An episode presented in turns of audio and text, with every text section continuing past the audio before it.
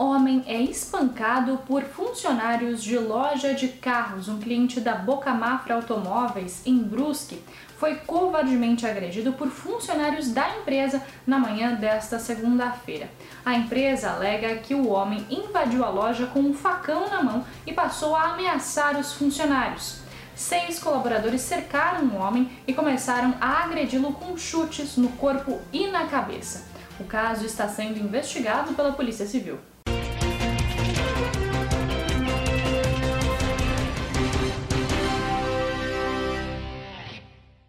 Estrelas da MPB processam deputada catarinense. A deputada catarinense Ana Campagnolo será processada pelos cantores Chico Buarque, Gilberto Gil e Djavan por uso de suas composições sem direitos autorais.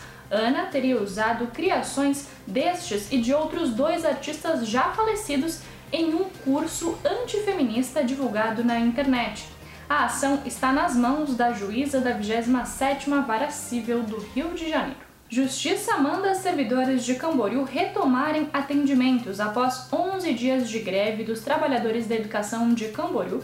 A Justiça determinou nesta segunda-feira, através de uma decisão liminar, que as atividades paralisadas na educação da cidade sejam reestabelecidas em até 24 horas após a intimação. Atualmente, 400 servidores estão fora das escolas e a Justiça está determinando que o grupo respeite a manutenção dos serviços à comunidade. Esses foram alguns dos destaques desta segunda-feira aqui na região. Você confere mais em nosso site diarinho.net.